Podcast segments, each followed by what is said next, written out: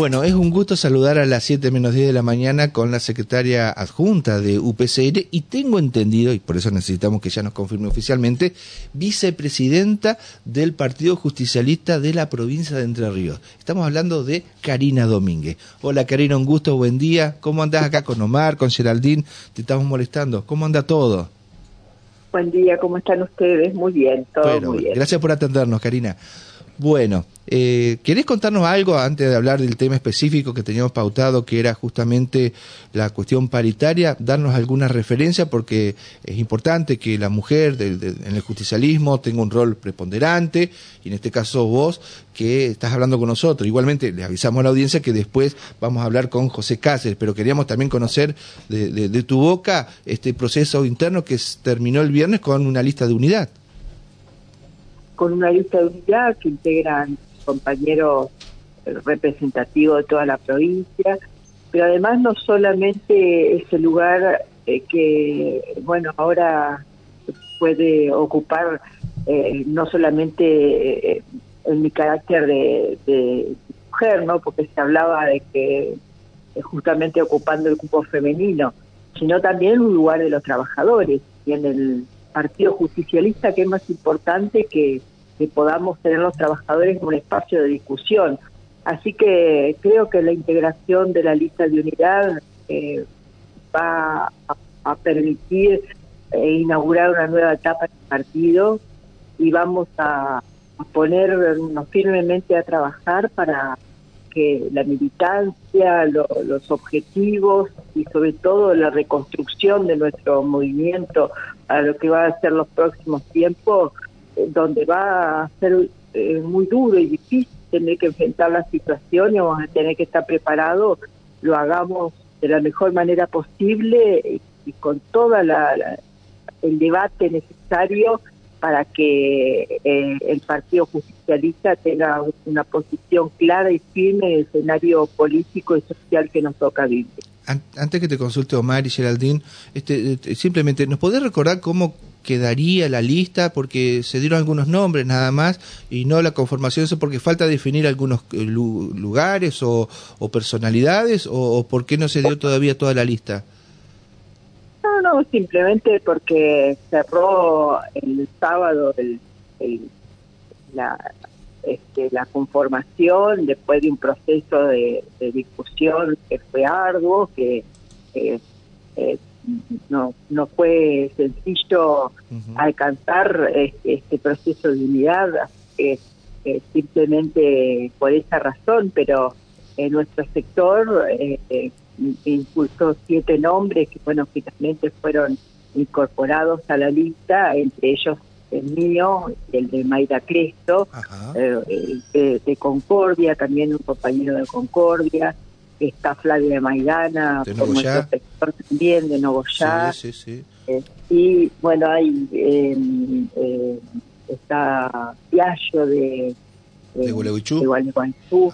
Y bueno, también, este por supuesto, representantes del sector de, Cáceres, o, de lo que podríamos llamar este, el el, oficialismo queda mal decir o no lo sé. Claro. Sí, no sé, porque también este, ha habido un esfuerzo de, de convocar eh, no, solamente representantes provinciales, sino, por ejemplo, de la juventud.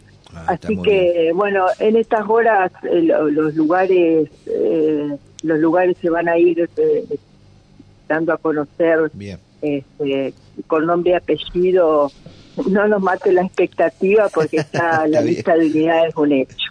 Está muy bien. Karina, Omar te saluda. Yo por ahí pensaba para mis adentros, ¿no? A ver, que has recorrido un largo camino, muchacha. ¿Se acuerda esa propaganda que había? Porque uno la conoce, o nos conocemos con Karina de hace mucho tiempo, cuando ella estaba en Inaubepro.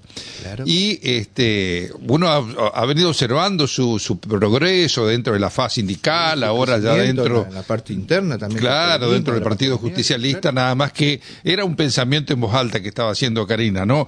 Pero lo más importante en todo caso es el hecho, el rol que vas a tener eh, como vicepresidenta y qué va a pasar con eh, Paraná, con Concordia, con otras ciudades importantes, si va a haber internas, digamos. Y en algunos lugares eh, se han presentado varias listas. Este, eh, vamos a ver en estas horas cómo se termina de, resolver la situación, pero eh, el, partido está discutiendo también de qué manera podemos llegar a, a, que la lista unidad que se conformó para el Consejo Provincial de alguna manera también debe un mensaje a los compañeros de que necesitamos eh, hacer todos los esfuerzos para que eh, no, no termine esto en una eh, situación donde pueda haber quiebre o, o, diferencia entre los compañeros. Así que em, no quiero anticiparme a decisiones que tiene que tomar el Consejo, porque si no empezaríamos mal. Por eso eh, aquella, aquellos anuncios que haya que dar formalmente, creo que lo tiene que hacer el presidente eh, en conjunto con la decisión que tomemos todos. Karina, dejando de lado entonces esto que tiene que ver con el Partido Justicialista, hay otros temas, y mejor dicho, un tema preponderante que tiene que ver con las paritarias en la provincia de Entre Ríos, y una etapa realmente difícil, la que se atraviesa, y cuáles son las expectativas para lo que de repente puede estar ocurriendo dentro de algunos minutos. Eh, en principio venimos demorados con, la, con las paritarias, ¿no? Este, la discusión mes a mes por eh, el contexto eh, de inflación que estamos atravesando y la, la imprevisibilidad de los porcentajes que vamos recibiendo mes a mes eh, hace que, que no podamos dar una discusión trimestral o más larga que sería la conveniente.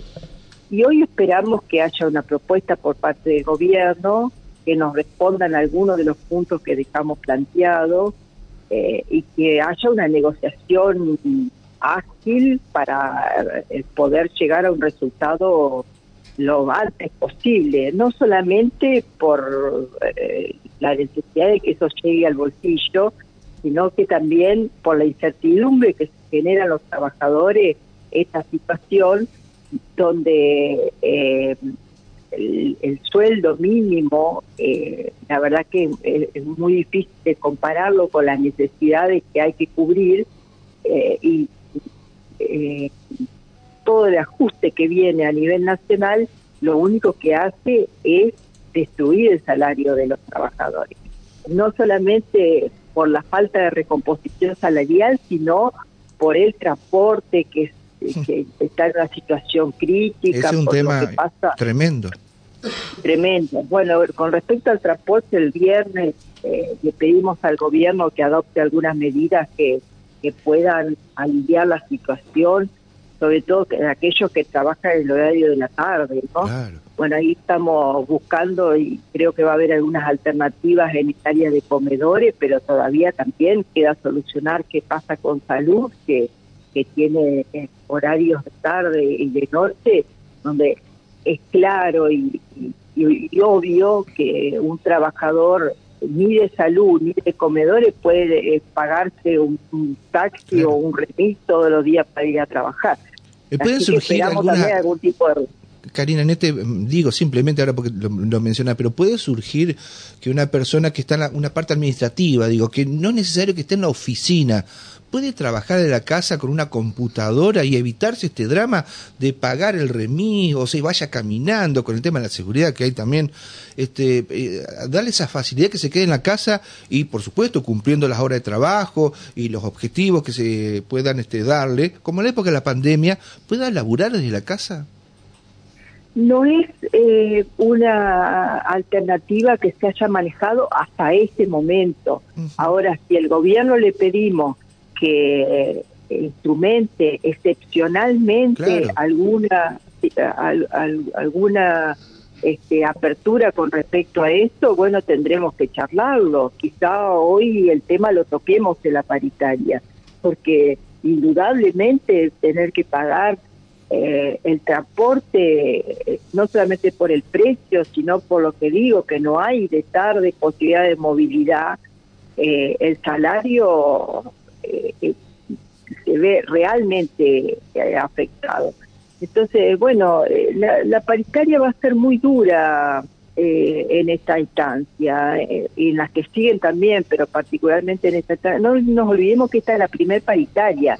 Las dos anteriores fueron conversaciones, el gobierno tuvo la actitud de convocar, pero de cualquier manera la decisión pasó por el gobierno. En este caso la decisión pasa por una negociación, así que tendremos que estar atentos a qué es lo que podemos hacer. Si se habla de un porcentaje, tiene que ser un porcentaje, por supuesto que tenga este, relación con la inflación, pero también no nos olvidemos que hubo una suma fija en el en, la, en el mes anterior y que eso ya tiene que quedar dentro del nivel salarial que tenemos. No podemos bajar ahora solamente con el porcentaje. Este, o el porcentaje tiene que ser más alto de la inflación o tiene que haber un porcentaje y mantenerse la suma fija para no perder. Eh, esto también va a ser parte del planteo que vamos a hacer hoy porque si no, siempre estamos perdiendo. Karina, eh, vos sabés que así extraoficialmente por ahí se habla de que el gobierno estaría eh, cercano a la cifra de lo que fue la inflación, digamos, de, este último mes, pero no habría, digamos, este, em, ese bono de 25 mil pesos. Esto, indudablemente, que a ustedes no los va a, este, no, no les va a agradar pero este, porque por lo que estabas planteando, que vos querías que esos 25 mil pesos ya pasaran a ser parte, digamos, del, del salario. Eh, en, en, función de, de, que vos estás hablando por trimestre, o, esta me parece que va a ser una paritaria mes a mes, ¿no? Es como que va a ir quedando abierta por lo que el gobierno ha dicho. Nosotros no vamos a poder pagar los índices inflacionarios porque vamos a tener que ver qué recursos tenemos y en la medida que recaudemos, bueno, se va a pagar en esa misma proporción. Eh, bien lo decías, va a ser una situación dura, pero ¿cuáles son las eh, alternativas, digamos, que manejan los gremios? Eh, sí, si tenemos que dar una discusión mes a mes, también tenemos que pensar en la metodología sanitaria, porque nos convocaron el primero de febrero, pero pasaron los días y no tuvimos eh, verdaderamente una discusión en el plano salarial. Entonces, no se trata únicamente de la voluntad de convocar, sino de ir viendo de qué manera eh, el gobierno también va acercando posiciones, porque si eh, llegamos al día de la liquidación y no tenemos una definición concreta, es claro que el gobierno va a dar cuenta o va a dar lo que pueda y esto no no no se resuelve así la paritaria. Nuestra intención es llegar a un acuerdo donde los trabajadores acepten de alguna manera cuál es, por más que sepamos que no es lo ideal o que no es lo que realmente necesitamos para recuperar poder adquisitivo, de cualquier manera eh, se trata de no imponer un porcentaje por parte de, digamos, del, del, Estado únicamente, sino que nosotros podamos modificar y, y podamos mejorar las alternativas de negociación para que sea el máximo esfuerzo posible. Eh, Karina, le hago la última de mi parte.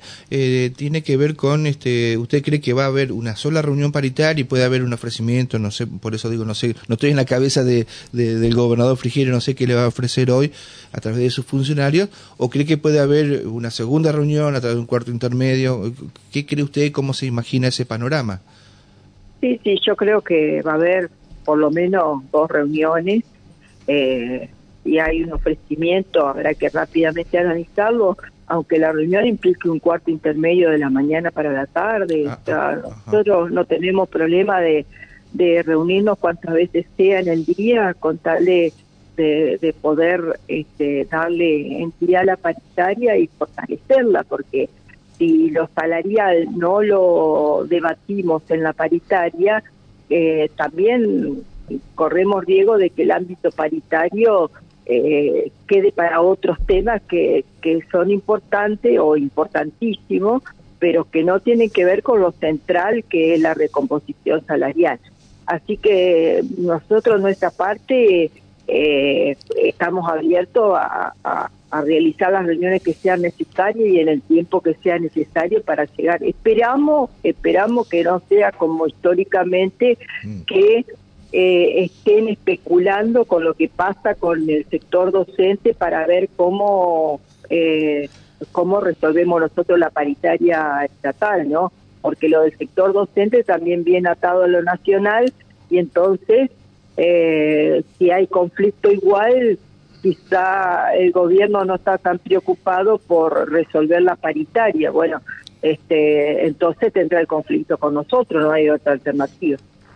Karina, ¿cómo le va? Muy buenos días. Geraldine es mi nombre y quería consultarle en relación a lo que a la información que trascendió en las últimas horas em, y tiene que ver en concreto con Javier Milei, las obras sociales, las prepagas. ¿Cómo cree usted que esto puede afectar a UPCN? Esto estamos hablando, ¿cómo está Geraldine? Buen día. Buenos eh, días. Eh, eh, esto tiene que ver con eh, el ámbito nacional, digamos, el, el, eh, manejo de las obras sociales eh, no están vinculados a lo que pueda llegar a pasar en la provincia de Entre Ríos. Nosotros tenemos en nuestra obra social y va a seguir funcionando de la misma manera con el directorio obrero y, y muy bien como lo viene haciendo hasta el momento con decisiones acertada y una buena administración. Así que, eh, por supuesto que es un ataque directo a uno de los temas más importantes que tiene este, eh, los, los sindicatos a nivel nacional. Eh, y, ojalá que esta decisión no, no llegue, este, no, no, no prospere. Estaba dentro de las medidas que el gobierno nacional quería que le aprueben eh, pero bueno, ha venido demostrando una actitud permanente de, provocación a los sindicatos. Este, ya ayer la CGT eh, estuvo hablando de que se avistora un panorama eh, de, posibilidades de medidas de fuerza, así que si sigue insistiendo con estos temas, probablemente eso es lo que va a ocurrir. La, la, repregunta está relacionada, por supuesto, a esto y tiene que ver eh, justamente con esta posibilidad que tendrían, y pongo entre comillas el tendrían, la reforma vendría por el lado de que eh, cada trabajador podría optar eh, durante mm, el transcurso de un año, sí, de un año, a partir de un año, este, o dentro del transcurso de un año, la obra social a la cual pertenece. Eh, ¿Usted cree que eso podría afectar a UPCN? No, a UPCN eh, no creo que pueda afectarlo porque la obra social, que es unión personal que tiene el sindicato, es una obra social eh, que, que tiene servicios de excelencia. Yo creo que los trabajadores la van a seguir eligiendo y es probable que en un, en un escenario de optar muchos también la, elijan por primera vez. No, no es su PC en el problema, el problema son las obras sociales chicas que sí tienen eh, una distinta realidad con respecto a las prestaciones y son las que pueden verse realmente afectadas. Claro, y los financiamientos también, ¿no? Karina, eh, capacitación UPCN tiene un 10, ¿no? Capacitación, la verdad que sí, estamos muy conformes con, con los planes que venimos haciendo. En enfermería ya lanzamos el programa 2024 que tiene eh, un temario amplio, no solamente temas referidos a enfermería, sino también a lo que es la realidad del trabajo, las estrategias que, que, que debe llevar adelante enfermería para prestar mejor en los servicios dentro de los hospitales y los centros de salud y aparte como eh, eje fundamental de lo que es la ley 10.930, la ley de enfermería, eh, y hemos avanzado en esto con resoluciones ministeriales y una gran inscripción por parte de los trabajadores, pero también en otros temas ya los próximos días vamos a dar a conocer las, las ofertas de capacitación entre ellas las escuelas de formación profesional y la escuela secundaria. Bueno, estaremos atentos porque la verdad es información vital, necesaria, abre puertas este, y por supuesto que profundiza las posibilidades eh, de capacitarse y de encontrar mejores opciones laborales o de brindar en, en su lugar de trabajo una mejor calidad de trabajo. Así que estamos atentos a, a la información, por supuesto, como siempre, a Radio La Voz. Gracias a ustedes, que tengan muy buen día. Gracias, Karina, gracias por habernos atendido. ¿A qué hora es la reunión paritaria, perdón? A las 10. A las 10. Bueno, muy bien, seguramente ahí los móviles de la radio van a estar cubriendo esto. ¿eh? Gracias, Karina, fuerte abrazo. Hasta luego, que tengan buen día. Hasta luego. ¿eh? La palabra entonces de la secretaria general adjunta de UPCN.